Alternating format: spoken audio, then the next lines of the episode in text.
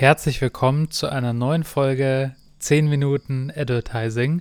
Und wir führen das fort und zu Ende, was wir gestern angefangen haben, nämlich uns mal die Geschichte des Advertising wirklich anzuschauen. Und wir haben schon sehr weit in die Vergangenheit zurückgeblickt und schauen uns jetzt heute die digitale Welt des Advertisings an und was sich eben so entwickelt hat. Denn es gab ja nicht nur Social Media Werbung, wie es jetzt heutzutage ist, sondern es ging schon viel früher los. Ähm, es gab ja auch gewisse äh, Konzepte vor dem Internet, die sehr ähnlich waren, wie zum Beispiel das NSF-Net. Und äh, E-Mails gibt es auch schon länger. Und mit E-Mails ging es im Prinzip los, dass einfach Werbe- und kommerzielle Nachrichten genutzt wurden, um einfach User anzusprechen und mit Werbung zu überhäufen, sage ich jetzt mal. Ähm, ja, das ging dann weiter, dass auch immer mehr Foren entstanden sind. Und in diesen Foren wurde natürlich auch sehr viel Werbung gepostet. Es sind jetzt keine klassischen Display-Ads, wie man es heute kennt, sondern einfach Nachrichten von Usern, die eben für ihre eigenen oder für andere Produkte geworben haben. Und damals war es natürlich alles noch nicht wirklich trackbar für uns heutzutage unvorstellbar. Aber im Prinzip war das einfach wie eine äh, Werbung in einer Zeitschrift, wo man einfach dann gehofft hat, dass man dadurch einen Impact dann spürt. Und sowas wie Online-Shops und sowas waren ja bis äh, dahin eigentlich auch kaum existent, sondern fast nur Offline-Businesses. Die äh, ersten richtigen Bannerwerbungen ähm, kamen dann 1984. Damals konnte man noch nicht wirklich auf die klicken und das war auch noch nicht das, was wir jetzt heute kennen. Ähm, dass das, was wir heute so als Bannerwerbung kennen, auch wirklich im Internet, all das war zuvor im NSF-Net, was sagen wir mal ein Vorläufer des Internets war, um es sehr simpel zu sagen. Aber das Internet so richtig ähm, kam 1994, als ATT in Amerika das erste Mal eine Display-Kampagne quasi gemacht hatte, auf die damals tatsächlich sogar 44 Prozent der User geklickt hatten. Das war so richtig Regenbogenschrift, wie man es so aus Microsoft Word kennt. Und ähm, ja, sah auf jeden Fall, sagen wir mal, sehr auffällig aus. Die Webseiten sahen damals natürlich auch noch ganz anders aus. Von Design war damals eigentlich noch gar keine Rede, sondern das waren einfach Textseiten mit Links und Bildern.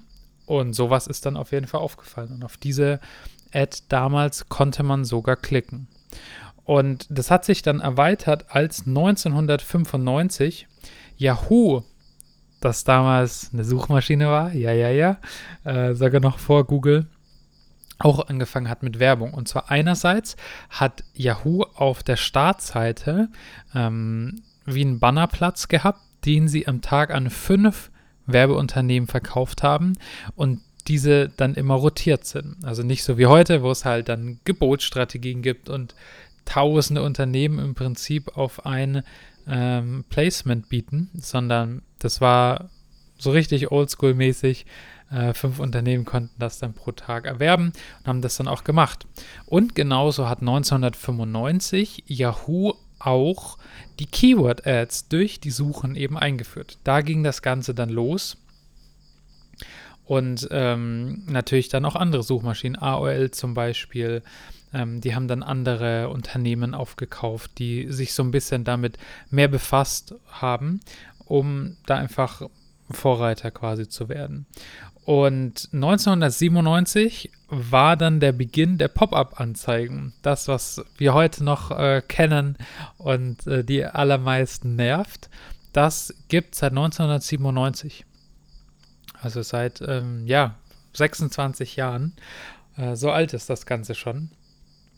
Und ähm, ja, ein Jahr später, 1998, kam dann Google dazu. Und äh, die haben das, das ganze Konzept wirklich revolutioniert im Prinzip. 2000 wurde dann Google AdWords eingeführt und Algorithmen wirklich mal geschaffen, die einfach deutlich fortschrittlicher waren als das, was man bisher kannte. Und dementsprechend hat Google nicht nur durch einen deutlich besseren Algorithmus im Suchverhalten, sondern natürlich auch mit der Werbung, was sich ja beides sehr stark bedingt hat, weil es am Anfang natürlich äh, Suchanzeigen gab, aber natürlich auch Displayanzeigen. Und dementsprechend ist dann der Erfolg von Google sehr stark auf ähm, diesen Algorithmus zurückzuführen gewesen. Es ist dann mit der Zeit relativ schnell, äh, hat sich das alles ausgeweitet, sodass dann im, im, Zeitraum so von 2002 bis 2006 die unterschiedlichsten Webbrowser, damals war vor allen Dingen Firefox äh, federführend, sage ich jetzt mal, ähm, in der, im Vorreiten, haben dann die ersten Adblocker entwickelt, um die Werbung eben zu blocken. Äh, was als nächstes dann kam, war, dass Google dann auch YouTube gekauft hat und äh, auch hier YouTube natürlich angefangen hat, dann mit der Zeit Werbung zu platzieren, vor allen Dingen Banner und Display-Ads. Und äh, ja, 2008 kam dann Facebook, ähm, beziehungsweise 2007 war das sogar noch, dass Facebook den Beacon eingeführt hat.